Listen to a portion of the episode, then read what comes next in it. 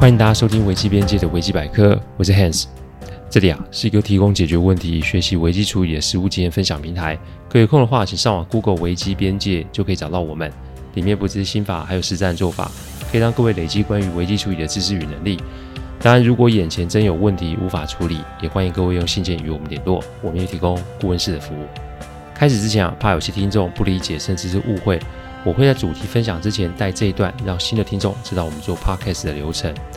我们分享的每个个案都是经由向客户及案件当事人取得授权之后，才作为分享的主题。再就是啊，每个个案都有授权文件，内容也有经过一定程度的修改。录完后会先给客户及当事人听过，等到他们觉得没有问题后，再交由后制。这是每一集制作的程序。还希望各位在推荐维基百科之余，也可以顺带跟亲朋好友们说明制作过程，好让他们可以安心。另外，跟各位报告，我们从七月开始，每周五晚上会推上另呃推出另外一个新的 podcast 的频道，说鬼讲鬼，没错，就是讲述我这二十几年来的亲身经历、个案处理以及客户端发生及转述的个案。我花了三年多的时间做整理。那么一定会有听众好奇，为什么我要做这个频道呢？其实处理各类型的案子，本来就是我们这个行业的日常。讲白一点啊，不正常的案子才会有我们的印子。所以说穿了，处理人的事情跟处理鬼的事情啊，对我们来说是一样的。重点从没脱离心存善念以及助人这两个核心概念。我并没有宗教信仰，但这些年下来发生的事情让我肯定天网恢恢以及冥冥注定。希望透过分享，可以让各位理解心存善念的重要。希望透过分享，可以让各位了解更多常理以外的事物。七月的第一周便会如期的上线，每周五晚上十点上架。再请各位多多支持哦。话不多说，我们开始今天的主题分享。最近啊，有一部韩剧《遗物整理师》非常的受欢迎，里面说的是一群人在帮往生者整理遗物的过程中，借由观察及抽丝剥茧，把亡者最后的信念传给他们想要传达的人。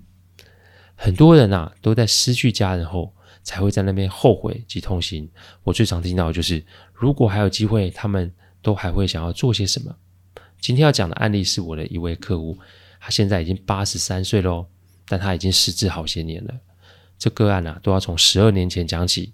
今天邀请各位来听听红姐的案例。红姐是一个单亲妈妈，她一边工作一边抚养三个小孩。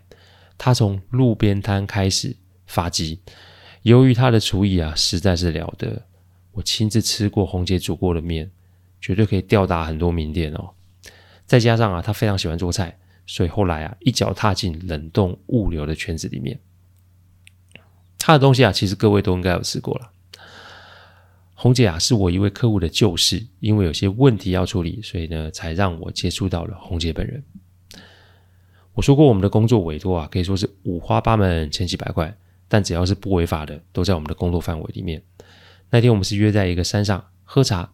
有的时候啊，你光看客户挑什么地方见面，就可以推测问题的类型哦。以红姐为例好了，她的公司虽然不是什么餐饮界龙头，但规模也不算小哦。所以如果啊，问题是出在公司，那见面的地方好歹啊，都会去公司或是临近公司的地方。但如果啊，这初次见面的地方是在山上海边的话，那么客户端的问题就极有可能是不想让任何人知道。那一天啊，是由我的客户载着红姐出席，单独一个人来，那就显示我的推测没有差太远了。见面寒暄之后啊，我便请教红姐有什么问题是需要我来服务的呢？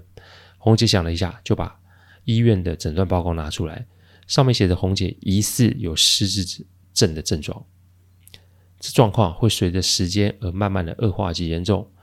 我本以为红姐是要找我处理遗产、公司股权机制、公司交接的问题，但红姐说这些都已经有专人在处理。她想我帮她做一件事，她想要留好的回忆及传承给她三个孩子。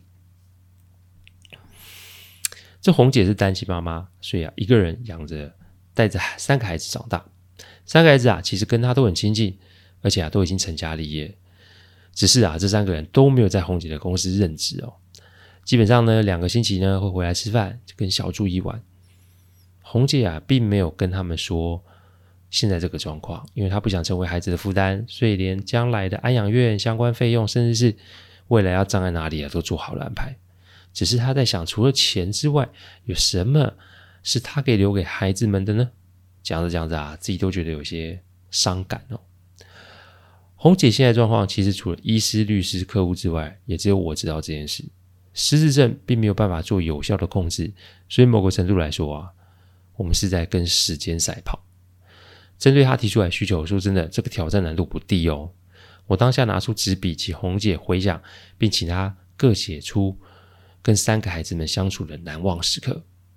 大约是一个小时过后，红姐把她写好的纸放在我的前面，满满的三大张，可见红姐与三个孩子的情感是深厚的。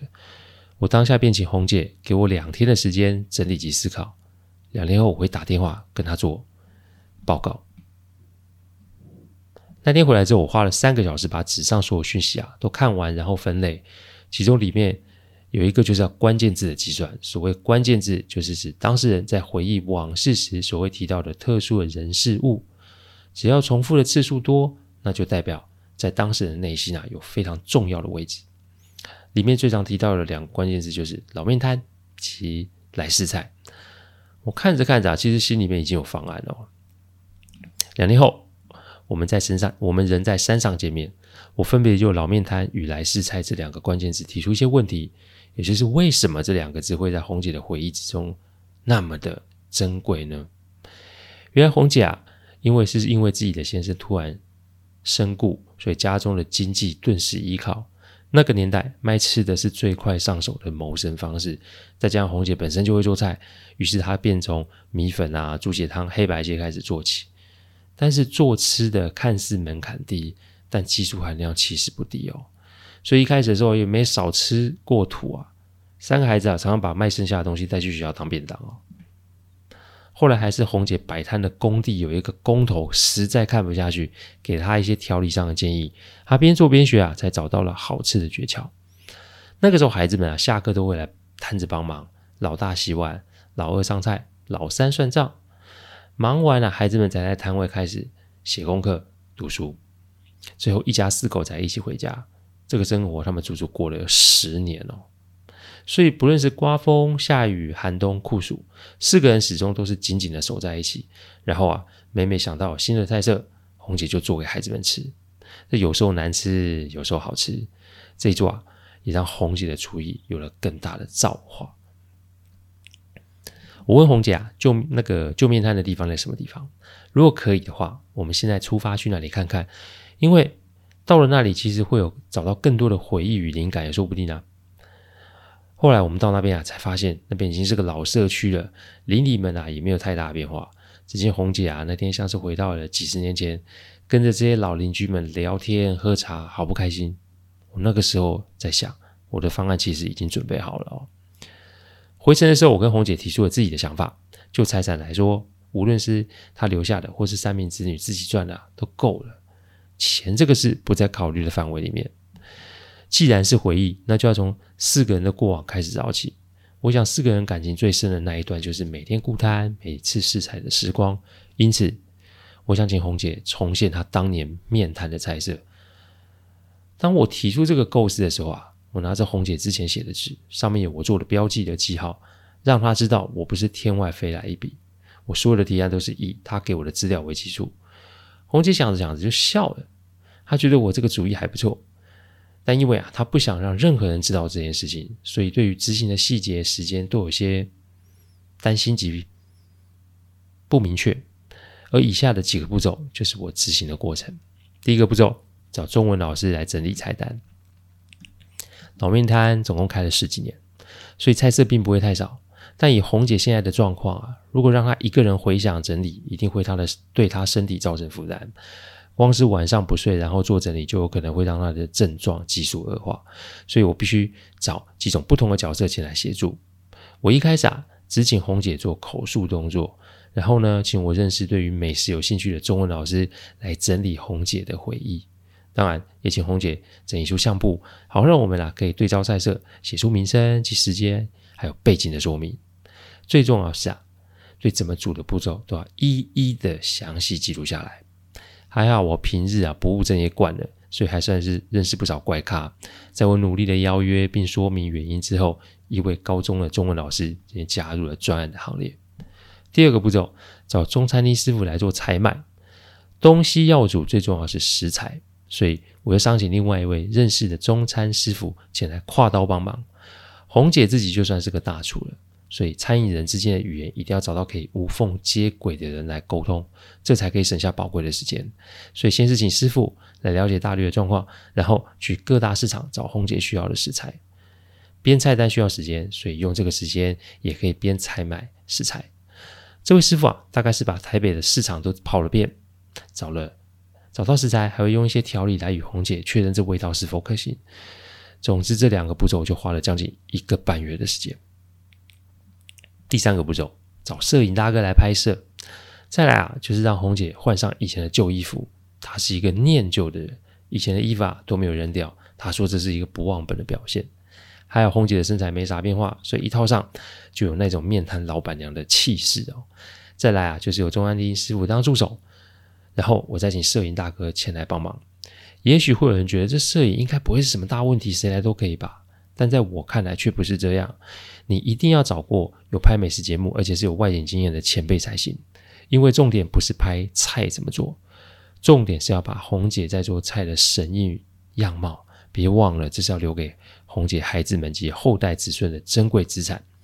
每一个菜色对红姐来说都是回忆，每一道程序。对红姐来说都是人生历练，每一个呈现都是她对孩子们的心意与念想，所以一定要拍得到位才可以。这个来来回回啊，可没让大家少吃苦头，因为足足花了两个月才把所有菜单上面的菜都拍摄完成。第四个步骤，找工地大哥们来试吃，最后就是来做个总验收喽。面摊以前啊是摆在工地旁边，所以味道一定要以做工的人的口味为主。菜虽然是做出来了，但我们目前确定的只有菜色。如果真的要把这味道传承给孩子，那一定要找相同背景的人来试试味道才行啊！正好我有一个客户啊，是建商，所以请了他工地里面三十名的大哥大姐来用餐哦，并且请他们给意见。这段啊也有全部摄录在影片里面，让孩子们在事后可以看到妈妈那坚强又熟悉的身影。那天我还记得啊，好像是在办桌，加上之前的老邻居，总共五大桌。红姐整个人啊，看起来年轻了二十岁。孩子忙进忙出上菜，然后跟每一个人打招呼，最后还跟大家喝开了呢。那一天啊，直到晚上十点才收摊，但这还没结束哦。